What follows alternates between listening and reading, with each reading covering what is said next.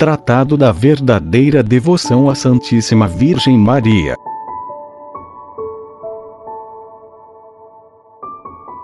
Por São Luís Grignon de Montfort.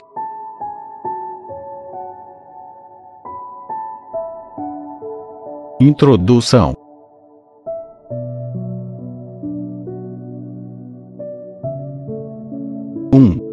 foi pela Santíssima Virgem Maria que Jesus Cristo veio ao mundo. E é também por ela que ele deve reinar no mundo. 2. Toda a sua vida, Maria permaneceu oculta. Por isso o Espírito Santo e a Igreja a chamam de alma mater, mãe escondida e secreta. Tão profunda era sua humildade, que, para ela, o atrativo mais poderoso, mais constante, era esconder-se de si mesma e de toda criatura, para ser conhecida somente de Deus. 3 para atender aos pedidos que ela lhe fez de a esconder, empobrecer e humilhar, Deus providenciou para que oculta ela permanecesse em seu nascimento, em sua vida, em seus mistérios, em sua ressurreição e assunção, passando despercebida aos olhos de quase toda a criatura humana. Seus próprios parentes não a conheciam, e os anjos perguntavam muitas vezes uns aos outros: Quem é esta? Pois que o Altíssimo lhes escondia. Ou, se algo lhes desvendava a respeito, muito mais, infinitamente, lhes ocultava. 4. Deus Pai consentiu que jamais em sua vida ela fizesse algum milagre, pelo menos um milagre visível e retumbante, apesar de que lhe tenha dado o poder de fazê-los. Deus Filho consentiu que ela não falasse, se bem lhe houvesse comunicado a sabedoria divina. Deus Espírito Santo consentiu que os apóstolos e evangelistas a ela mal se referissem, e apenas no que fosse necessário para manifestar Jesus Cristo. E, no entanto, ela era a esposa do Espírito Santo.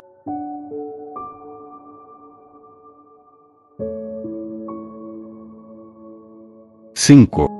Maria é a obra-prima por excelência do Altíssimo, cujo conhecimento e domínio ele reservou para si. Maria é a mãe admirável do Filho, a quem aprove humilhá-la e ocultá-la durante a vida, para lhe favorecer a humildade, tratando-a de mulher, como a uma estranha, apesar de que, em seu coração, a estimasse e amasse mais que todos os anjos e homens. Maria é a fonte selada, e a esposa fiel do Espírito Santo, onde só ele pôde penetrar.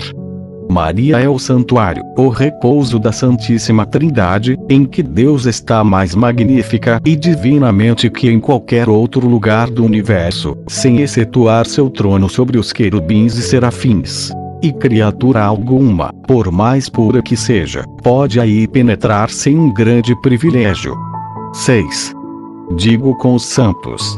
Maria Santíssima é o paraíso terrestre do novo Adão, na qual este se encarnou por obra do Espírito Santo, para aí operar maravilhas incompreensíveis. É o grande, o divino mundo de Deus, onde há belezas e tesouros inefáveis. É a magnificência de Deus, em que ele escondeu, como em seu seio, seu Filho único, e nele tudo que há de mais excelente e mais precioso. Oh! Que grandes coisas Deus Todo-Poderoso realizou, nesta criatura admirável, diz ela mesma, como que sendo obrigada a isso, apesar de sua humildade profunda. O Poderoso fez em mim maravilhas. O mundo desconhece essas coisas porque é incapaz e indigno.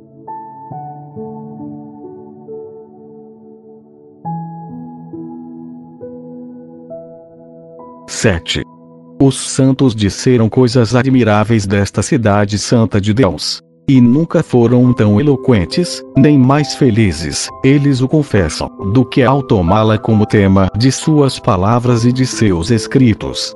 E, depois, proclamam que é impossível perceber a altura dos seus méritos, que ela elevou até o trono da divindade que a largura de sua caridade, mais extensa que a terra, não se pode medir que está além de toda compreensão, a grandeza do poder que ela exerce sobre o próprio Deus. E, enfim, que a profundeza de sua humildade e de todas as suas virtudes e graças são um abismo impossível de sondar. Ó altura incompreensível. Ó largura inefável. Ó grandeza incalculável. 8 todos os dias, de um extremo da terra ao outro, no mais alto dos céus, no mais profundo dos abismos, tudo prega, tudo exalta a incomparável Maria. Os nove coros de anjos, os homens de todas as idades, condições e religiões, os bons e os maus. Os próprios demônios são obrigados, pela força da verdade, a proclamá-la bem-aventurada, Vibra nos céus, como diz São Boaventura, o clamor incessante dos anjos. Santa, Santa, Santa, Maria, Mãe de Deus e Virgem. E milhões e milhões de vezes, todos os dias, eles lhe dirigem a saudação angélica. Ave, Maria. Prostrando-se diante dela, e pedindo-lhe a graça de honrá-la com suas ordens. E a todos se avantaja o príncipe da corte celeste, São Miguel, que é o mais zeloso em render-lhe procurar toda a sorte de homenagens, sempre atento, para ter a honra de, a sua palavra, prestar um serviço a algum dos seus servidores. 9. Toda a terra está cheia de sua glória, particularmente entre os cristãos, que a tomam como padroeira e protetora em muitos países, províncias, dioceses e cidades. Inúmeras catedrais são consagradas sob a invocação do seu nome. Igreja alguma se encontra sem um altar em sua honra. Não há região ou país que não possua alguma de suas imagens milagrosas, junto das quais todos os males são curados e se obtêm todos os bens. Quantas confrarias e congregações erigidas em sua honra! Quantos institutos e ordens religiosas abrigados sob seu nome e em proteção! Quantos irmãos e irmãs de todas as confrarias, e quantos religiosos e religiosas a entoar os seus louvores, a anunciar as suas maravilhas. Não há criancinha que, balbuciando a Ave Maria, não a louve. Mesmo os pecadores, os mais endurecidos, conservam sempre uma centelha de confiança em Maria. Dos próprios demônios no inferno, não há um que não a respeite, embora temendo.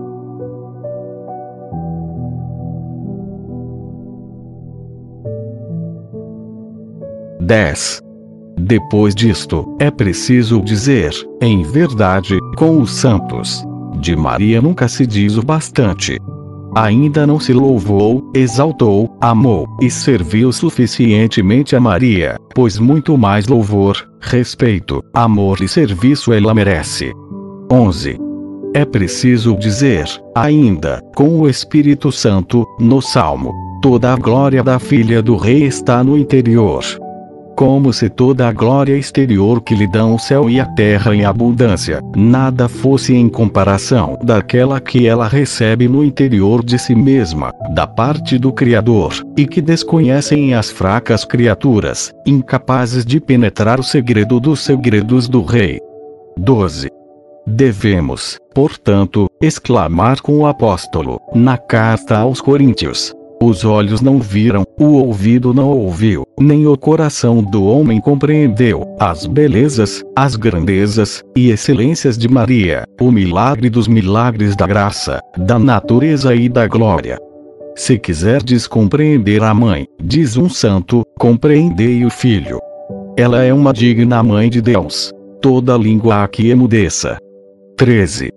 Meu coração ditou tudo que acabo de escrever, com especial alegria, para demonstrar que Maria Santíssima tem sido, até aqui, desconhecida, e que é esta uma das razões por que Jesus Cristo não é conhecido como deve ser.